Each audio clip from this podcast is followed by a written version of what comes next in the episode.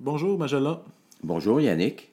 Donc, euh, aujourd'hui, euh, j'aimerais que tu nous précises euh, la différence entre recherche qualitative et recherche quantitative, ou, si on veut, les aspects quantitatifs et qualitatifs de, de la science. Donc, OK. Bon, disons que au départ, je vais en profiter pour bien camper l'approche, moi, que je préconise, OK, dans, le cadre dans mon cadre professionnel comme psychologue. En fait, ce que je fais, c'est de l'analyse existentielle. OK? C'est, assurément, c'est une approche qualitative, humaniste. OK? Parce que je m'intéresse à la personne comme telle. Et quand on dit approche qualitative humaniste, donc c'est une approche qui est aussi subjective dans le sens que c'est le sujet qui m'intéresse. Et on sait qu'il n'y a pas deux âmes identiques. Comme il n'y a pas deux âmes identiques, donc il va, falloir que je cherche, euh, que je connaisse toute l'histoire de vie de cette personne-là. On peut dire que l'approche qualitative a pris beaucoup d'emphase là, à partir des années 80 déjà avec l'association euh, psychologie et de psychologie américaine. Euh, avec le DSM-3, on s'est dit, ben là, peut-être qu'on pourrait commencer à s'occuper du sujet et de son vécu. OK? Et c'est à partir de là qu'on a dit il faut qu'il y ait donc ça, impose un changement dans la relation patient-thérapeute, patient-médecin. OK? Donc, moi, l'approche que je, que je fais, comme je vous dis, que je pratique, c'est de l'analyse existentielle. Bon, d'abord, euh, je suis euh, existentialiste. OK? Oui, je suis un psychologue, mais je suis d'abord et avant tout un philosophe. OK? Donc, ça veut dire que euh, je nie absolument pas toutes les constats, OK, tous les résultats euh, des approches euh, quantitatives. Objectives. Ou objectives scientifiques. Quand quelqu'un m'arrive en thérapie avec un diagnostic de cancer de stade 3, Bon, je nie pas ça. La personne, elle a un cancer, là. OK? On est capable de le voir. Quand quelqu'un m'arrive avec un diagnostic d'anxiété, ben, écoutez, on a des échelles aujourd'hui pour aller voir, bon, le niveau d'anxiété et ainsi de suite, là. Donc, ça, je nie pas ça. Pour moi, mais pour moi, ça, c'est un phénomène secondaire. Je banalise pas ça, là, mais c'est un épiphénomène. Ça veut dire qu'en arrière de tout ça, il y a d'autres choses. Pourquoi quelqu'un fait un cancer du, hein, du sein à 36 ans, euh, six mois après la perte de son enfant de trois ans et demi dans la piscine familiale? Euh, oui, c'est vrai qu'il y a un cancer, mais écoutez, il y a peut-être d'autres choses à aller voir. Donc, moi, je m'intéresse au, au, sujet, mais à son vécu aussi. Hum. Et son vécu, c'est son histoire intérieure, son âme, et comme on ne peut pas faire de partition de l'âme, moi, je m'intéresse à toute l'histoire de vie. Toute la structure de sa personnalité, de son âme, de sa conscience, de son ego, de son jeu. Et ce, depuis la conception. Quand quelqu'un m'arrive à 54 ans dans mon bureau, j'ai besoin de, donc la première partie de ma thérapie, moi, j'ai besoin de savoir tout le vécu de cette personne-là. OK? Donc, on est vraiment dans le sujet et dans le vécu. Donc, j'ai un questionnaire très élaboré, ça dure 7 heures. J'ai déjà eu un récit de vie qui a duré 14 heures. OK? Et c'est quelqu'un qui souffrait de maladie de Crohn. Donc, ça se comprend. Pour une fois, ça pouvait sortir d'une façon autre que par les intestins. OK? Donc, j'ai besoin de tout savoir, l'histoire de vie. Et, vous voyez, c'est comme une addition à toute la recherche qualitative, euh, quantitative, c'est une addition à tout ça. Je nie pas ça, je, ne fais qu'ajouter hein, ce que euh, l'Association de psychologie américaine a décrété qu'il fallait faire dans les années 80. Mais le problème avec eux, c'est que eux, ils disent que, bon, oui, c'est beau, tout ça, oui, on doit aller vers ça, vers une approche, on va le voir, vers une méthode, tantôt, on va, le voir, phénoménologique, là. On doit aller, on doit tendre vers ça. Mais là, écoutez, le problème, c'est que, vu qu'on travaille avec euh, une personne qui est unique, comment on fait? On, vient de tuer tout le, le principe sacré de reproductibilité. On ne peut pas faire des hypothèses.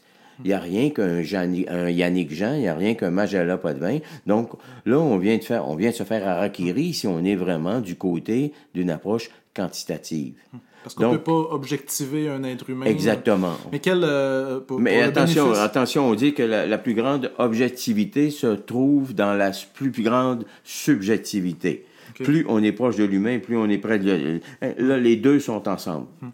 Et je vais dire, pour le bénéfice de nos lecteurs, euh, pourrais-tu euh, détailler les, les, autres approches qui, euh, peut-être en psychologie, en philosophie ou approches scientifiques qui, qui, qui font prévaloir l'être humain plus comme un, un objet d'étude qu'un sujet d'étude?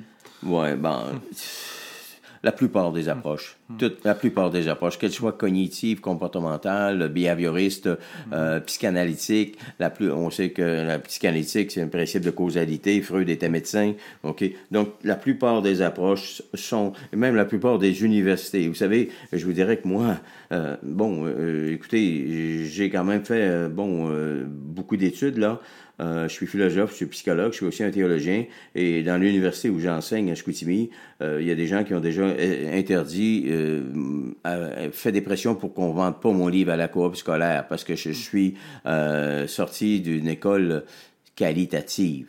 Ok, Au Québec, on enseigne la psychologie quantitative. Donc, moi, c'est parce que c'est la philosophie qui m'a amené à ça. OK? Donc, mon approche, elle est essentiellement humaniste, existentielle humaniste.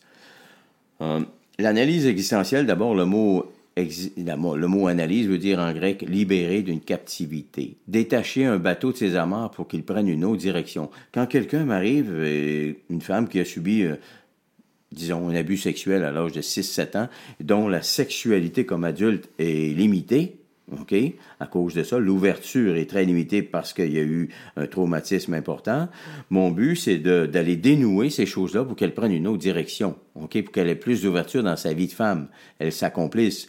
Donc, analyse veut dire libérer d'une captivité. Et on a vu ensemble, Yannick, depuis le début, euh, à travers tous nos, nos podcasts, que dépendamment des stades, plus on recule, plus les, les liens vont être tissés, serrés, et plus la corde est grosse. Plus donc, le but dans la vie, c'est d'arriver à se limiter, à se couper de ces liens-là, si vous voulez, pour arriver à vivre la plénitude avec la multitude.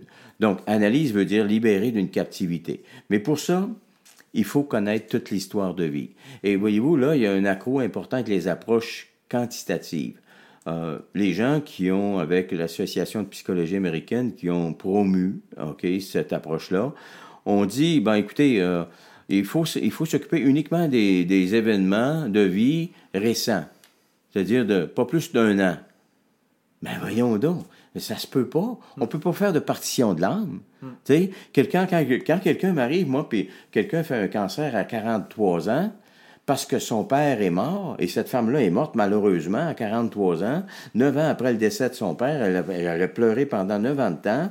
Et mais voyez-vous, si on, s'en tient à l'événement récent, on, on, on verra jamais que le drame de cette femme-là débute il y a neuf ans, au décès de son père, et encore plus à la phase édipienne, OK, où il y a eu un abus sexuel par le père. Bon, c'est complètement insensé de vouloir faire une partition de l'âme. Il faut connaître toute l'histoire de vie. Donc, approche, et approche, mon approche, c'est de l'analyse existentielle, fondamentalement humaniste, OK, et la méthode que j'utilise, c'est la méthode phénoménologique, Phénoménologique veut dire faire la lumière sur. Phanastaïe, en grec, veut dire faire la lumière sur. Donc, quand quelqu'un m'arrive, et je vous dirais, dans mon bureau, moi, il fait noir.